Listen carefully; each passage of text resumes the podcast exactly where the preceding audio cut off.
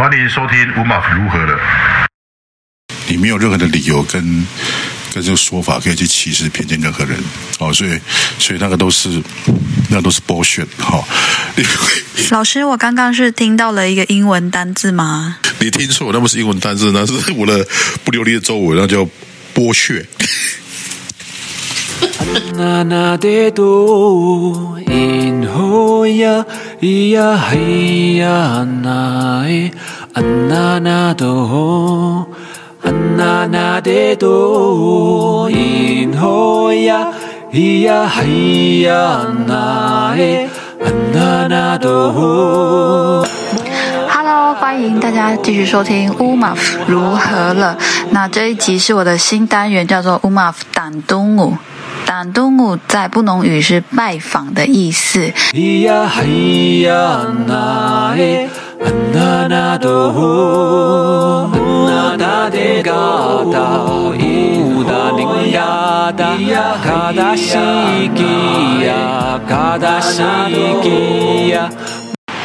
我很庆幸 p a r k e r 是不用露脸的，不然你们会看到主持人脸笑到快要裂开的样子。不过，不过因为是这个疫情期间录音，所以我们是采用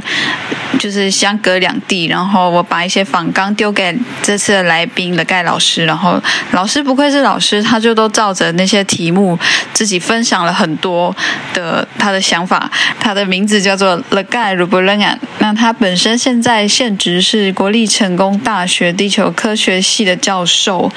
那所以他是一个科学家，是一个学者。那同时呢，他也是我们当代原住民族人的一时之选，非常优秀的人物。此外，他也是现在成功大学原住民族学生资源中心的大家长，就是资源中心原住民族学生资源中心的主任。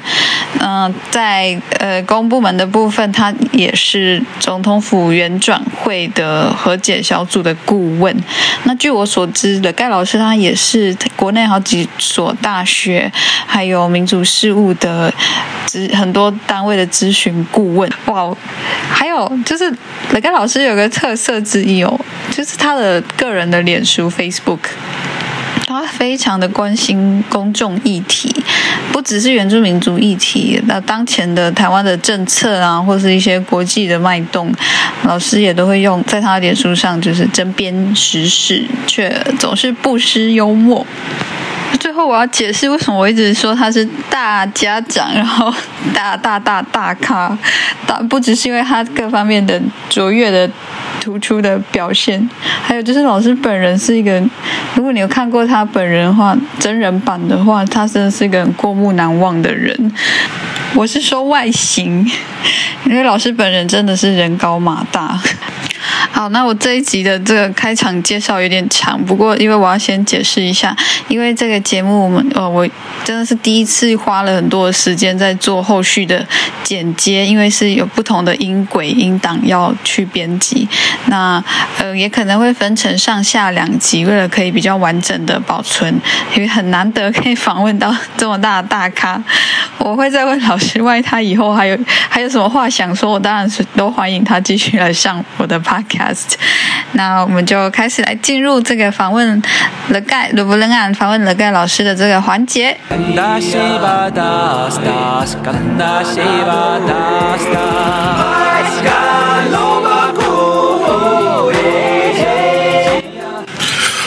各位听众，大家好，哎，我是乐凯。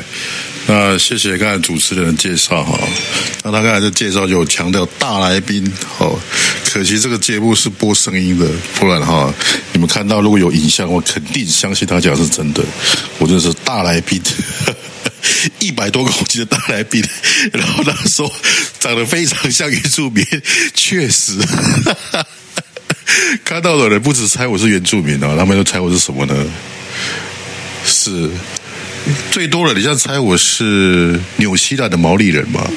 但是我但是我真的去过菲律呃去过那个纽西兰，其实其实纽西兰的毛利人好像都比我还高大，我大概只算是中等身材。哦，对，我先我先讲一下我的身高体重啊，不然你们可能想象不出来。我身高一八六，然后体重高达 一百一十。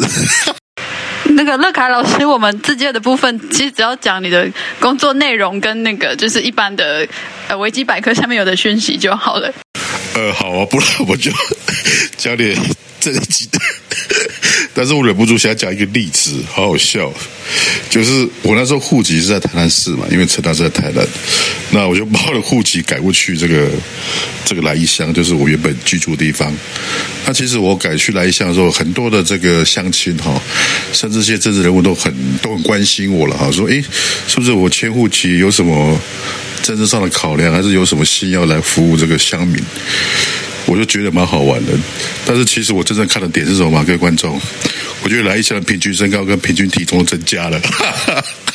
好的，谢谢雷哥老师，真的是非常的幽默。我相信观众听完你的描绘，也大概可以了解为什么我们在大还有外形这方面有一个琢磨。嗯，不过还是先请雷哥老师，我们继续回到一开始的问题，就是请你继续来介绍原住民族学生资源中心的功能和它的任务。那其实我在成大服务大概已经近十年了吧，哈。然后原子中心成立大概是从我记得没错，应该是从一零六年。好，那其实，在一零六年之前，啊，就跟这个我们以前成大有个社团，那时候也是刚成立，大概一零四零五时候吧，哈。啊，那时候他们成立一个原住民族文化交流社吧，还是哈，那简称是原交社。那其实那时候就有一起来去推动这个中心的这个成立，哦，啊，那那时候呢，那个原住民族教育法哈，就是原子中心成立的这个母法哈，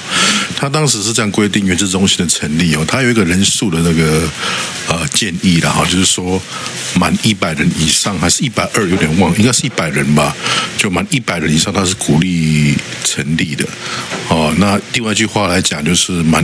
没有满一百人以下的哈，可能在成立上会比较是这个自己学校的这个意愿哈，所以当时我们有去申请，当时学生人数是一百人以下，然后就没有成立哈。然后到了一零五一零六，哦原呃那时候的原子中心成立的这个条件呢，就是刚刚讲到的人数方面的哈，又放宽了哈，就变成是鼓励性质的啊，就不管你有没有满一百人，哦，他都鼓励你成立。那那那时候成大的的学生人数也原住民学学生人数也刚好超过了一百人，我记得是到一百零几、一百二吧，哈。那就从一零六年哦正式成立到现在，哦。那因为学校我在成大里面我是唯一的那个呃原住民籍的老师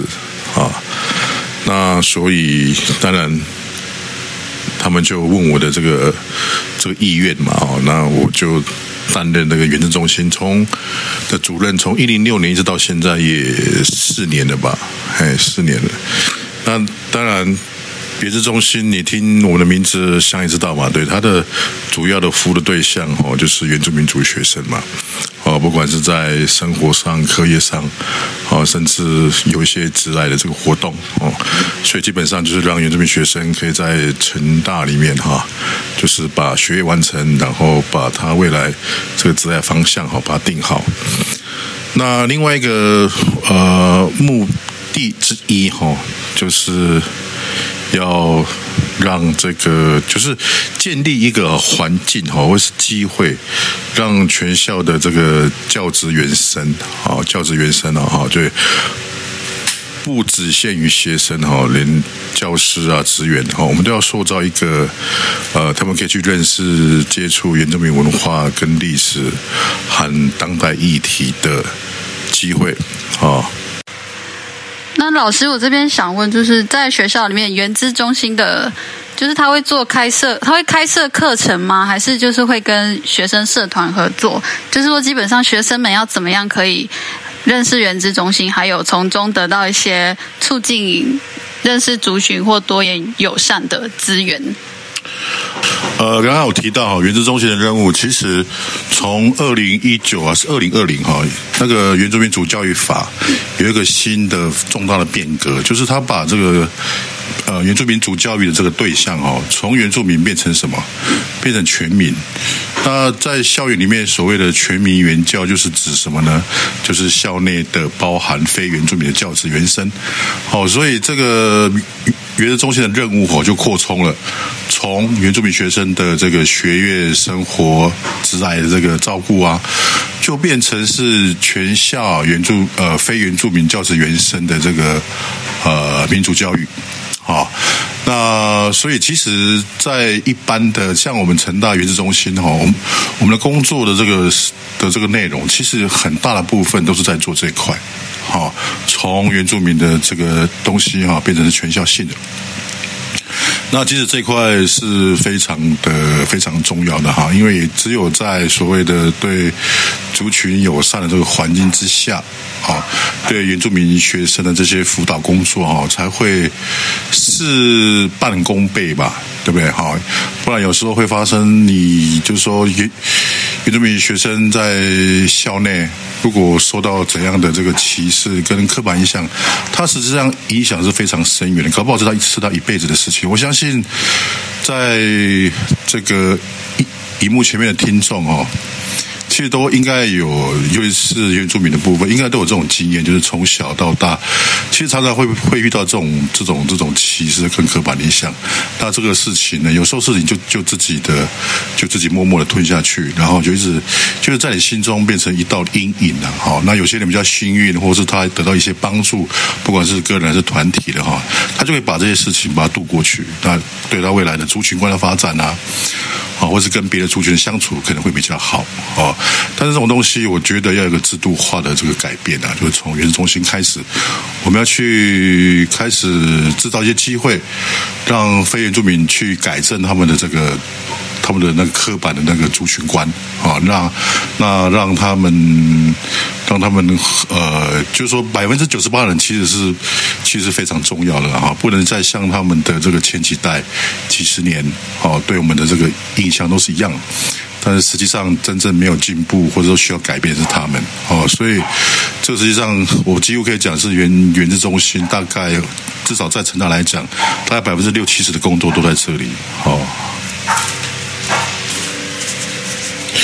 然后，另外在课程的部分，当然我们原子中心所办的活动是不限原住民参加的哈。那事实上也可以看到，我们的活动的参与，实际上大概百分之，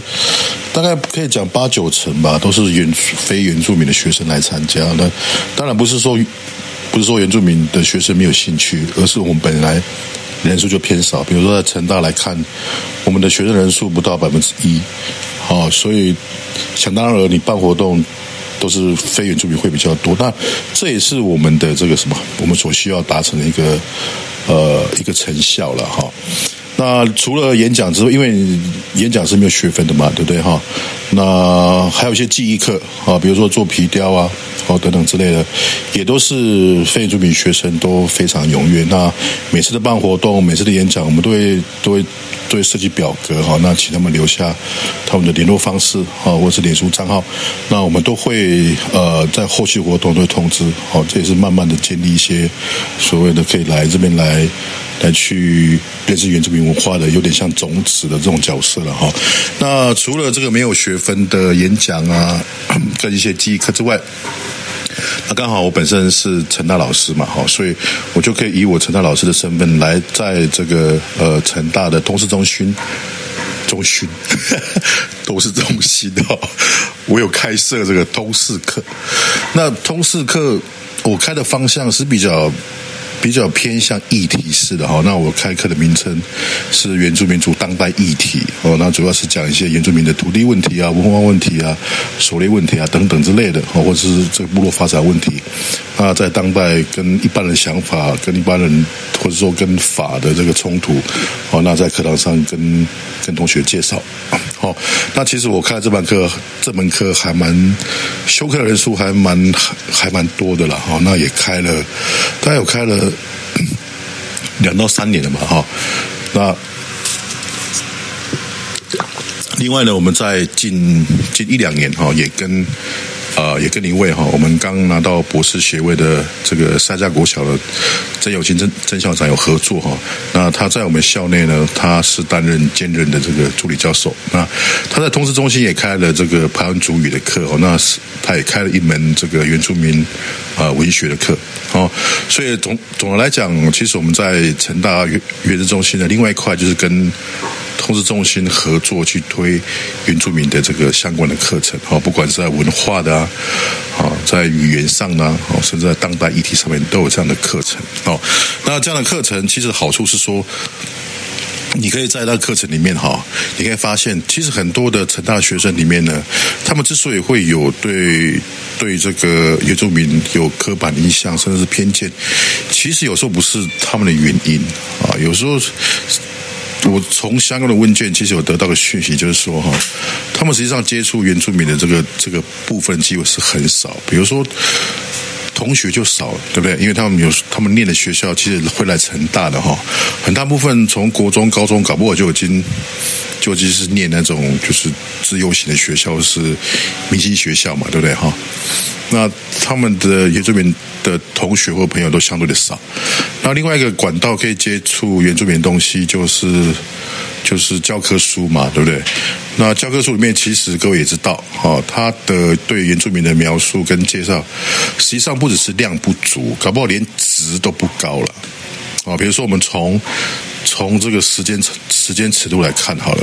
往往他讲完南岛民族完之后，他就马上跳到什么，搞不就跳到日本时期那个什么雾社事件嘛，那这个中间其实产生了很大的断层，啊，那在在量方面当然也是不够的嘛，对那个篇幅上面。所以，所以他们实际上接触第一个从朋友、从从同学这里没有；第二个呢，从教科书上面得到又少，又是零星式的。好，那第三个管道是什么呢？第三个管道大概我猜就是什么报章、杂志、媒体。那这个是非常大的问题，因为你每天都会接触到这个，你每天都会看报纸，每天都会看新闻，有时候会去看电影，有时候会听广告、看广告。那其实这些管道里面的原住民资讯很多了，我我可以大胆讲，大部分都是非常的偏见、错误，甚至歧视的。那他们偏偏又从这样子的这个管道里面得到的原住民资讯是最多的，所以就造成至少我上课的成大原住民学员就反映，上过我们的通识课之后。他才知道，原来他想的都是错的，原来他想的是非常单薄的，原来他想的、他说的都是歧视，都是偏见。好，所以其实我会建议哈，在各个大学都应该通知中心哈，要去想办法去开这样子的课，不一定需要主语课啦，因为很多人说从从认识文化要从主语开始，或者说要关心关心一个族群要先认识他的主语开始。或者说你你你要会说到主语才会关心他，我觉得不一定。哦，那些非原住民学生只要愿意进教室修这门课，坐下来，我们可以就直接跟他讲，呃，原住民的历史是什么，原住民现在所遇到的问题是什么。所以我们开的内容呢，其实其实不要局限于主语课了。好，那另外。当然，这个方式哈，第二个方式是可以借由这个通识中心的课程啊，因为你会接触到很多同学嘛。好，因为一门通识课搞不好一一开课就是五十个人、一百个人，非常持续稳定的四个月、五个月出现在那里，所以我们可以借由他们哈，我们来、我们来、我们来散发我们的原子中心的这个的这个资讯啊。哦，演讲啊，活动啊，我觉得这是蛮有效果的，对不对？哈，因为你看到，如果一门课五十个人，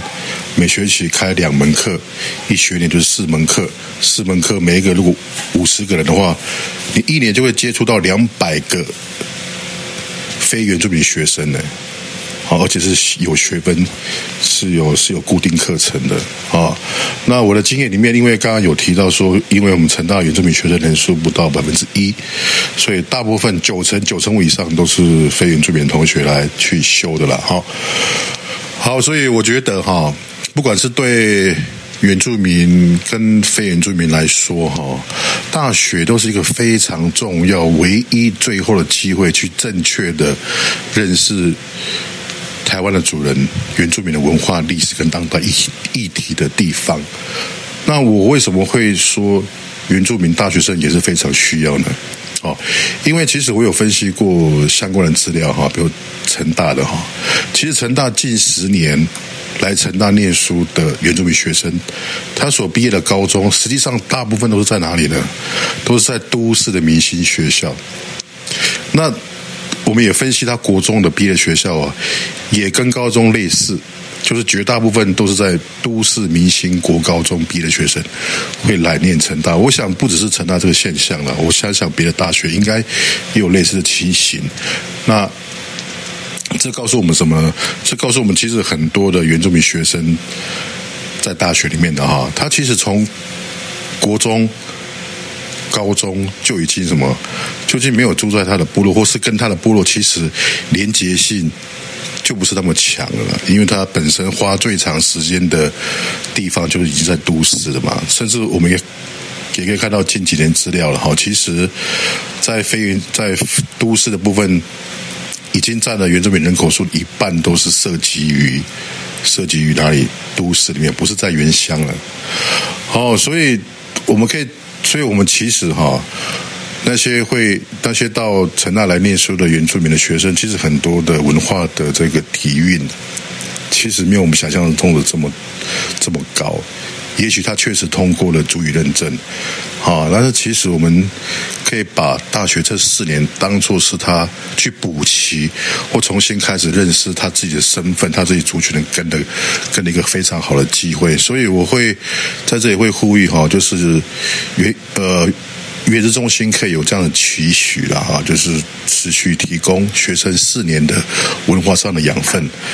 不管是对原住民，不管是对非原住民学生，都都是一样的。好，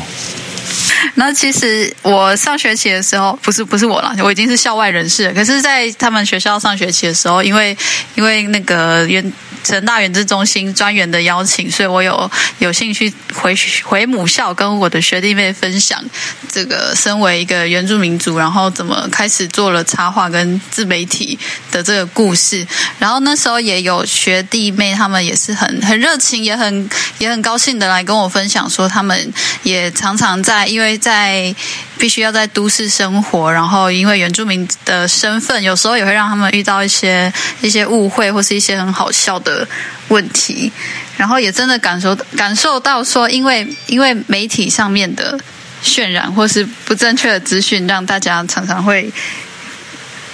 对原住民有很错误的想象。那我这边想要也也问问老师，老师，因为你刚刚也有提到，很多时候都是因为那个不正确的这个。媒体或是课本上都没有教，所以会发生那些所谓歧视或是刻板印象的问题。老师，你对我们的现在的，你有没有什么印象深刻？就是媒体上面的例子，或者是你个人的建议，就是说我们要怎么去拆解跟注意，就是要怎么样有那个敏感度去发现说那些资讯可能未必是正确的。其实像那种偏见呐、歧视的这个例子哈，其实你随便抓一个原住民学生啊，他其实都可以讲出来了啊。然后更可悲的是，其实老师以前在大学时候所遇到的那些歧视偏见的事情哈，等了二十几年，所以我大概现在四十几岁吧。到现在哈，其实语言中心的学生有时候过来反映我听到的哈，其实往往都是一样的问题啦，比如说加分。啊，比如说原住民学生会跑步、会跳舞，都是一样的，都没改变。从现在学生的爸爸、爷爷都就已经开始在那边歧视。好，所以这东西哈。就是我刚刚一直提到的，其实这几这这几十年来，真正有进步的是是是是原住民的，原住民已经习惯怎么去跟其他族群相处了嘛？有没有？你看了我们原住民，如果拼不族群不算的话，我们有十六族诶。其实每个族都是不同的文化、不同的的这个的这个背景、不同语言的，那我们都会处的非常好啊，对不对？那。更何况我们跟非非原住民的这个接触经验已经几十年了。好，老师，我有问题，就是你刚说我们各族群都处得非常好，这个是你个人的经验吗？还是你有什么样的什么样的想法，让你有这样子的一个评价呢？我想听听老师这方面的，再详细的讲一下。跟就是说，我们原住民哈，我们像对我们原住民这三个名称，或是原住民族这四个字，其实我们各个族群都有非常深的认同。这个认同其实很大部分是来自哪里，知道吗？是来自于非原住民对我们的歧视跟跟偏见。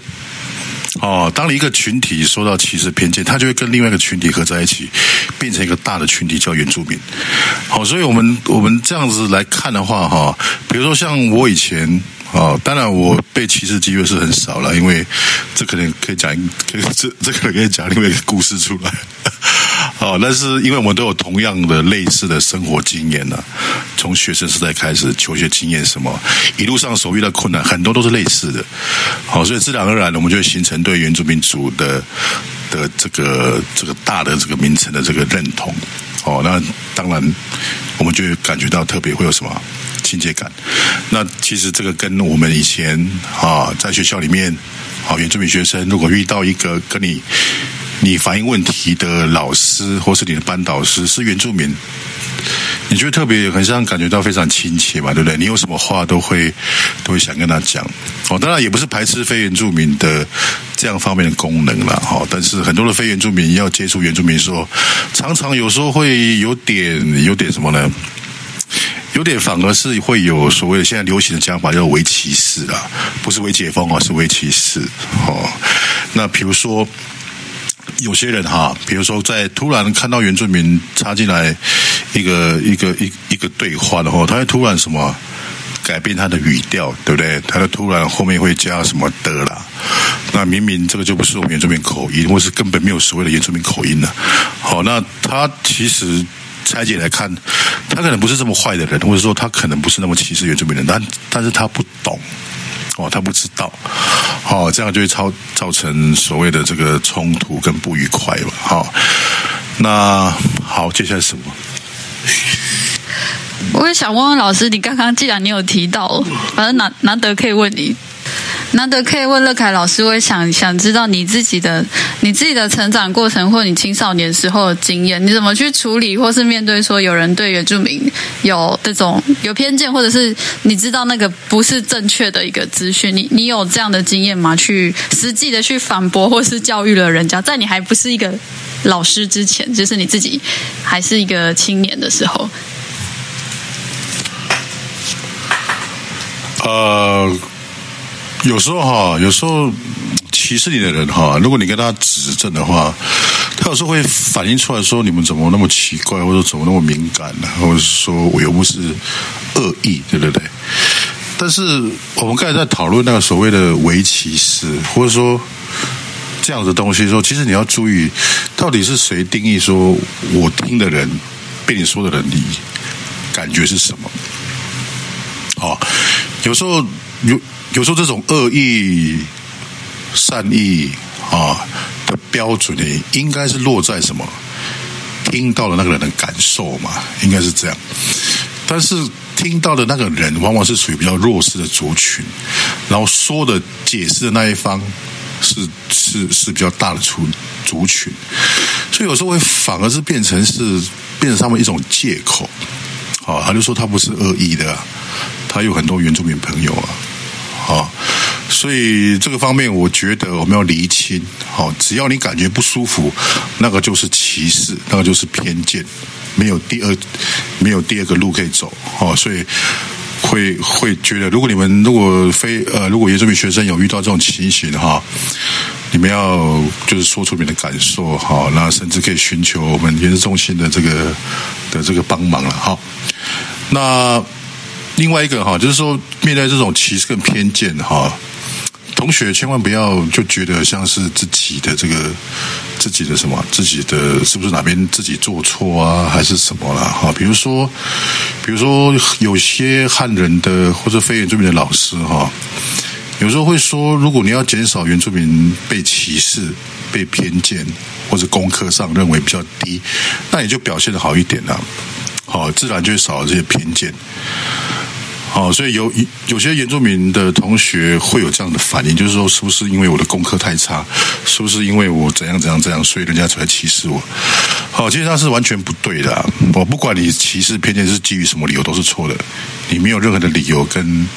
跟这个说法可以去歧视偏见任何人。哦，所以所以那个都是那都是 bullshit 哈、老师，我刚刚是听到了一个英文单字吗？你听错，那不是英文单字，那是我的不流利的中文，那叫剥削。exploitation exploitation。好，谢谢赖克老师刚刚的分享。但是我这边想要也想进入下要下一个问题，这可能是老师比较比较不会在公呃比较不用在原子中心里面公开谈论的问题。可是我个人会很好奇，就是老师是怎么样开始变成一个这样子积极或者主动在关心或是带领。大家更加认识原住民族的这个大家长、大家长的角色。在下一次的节目，就是下一集的节目中，乐盖老师会继续去分享他对校园中还有生活中原住民族人遭受到歧视或偏见，要如何去处理和应对。然后，更棒的是，老师还会分享一些他自己的成长经验，他自己个人的看法。那就要先请大家敬请期待。我们下一集的乌马夫党东木的盖老师的主题。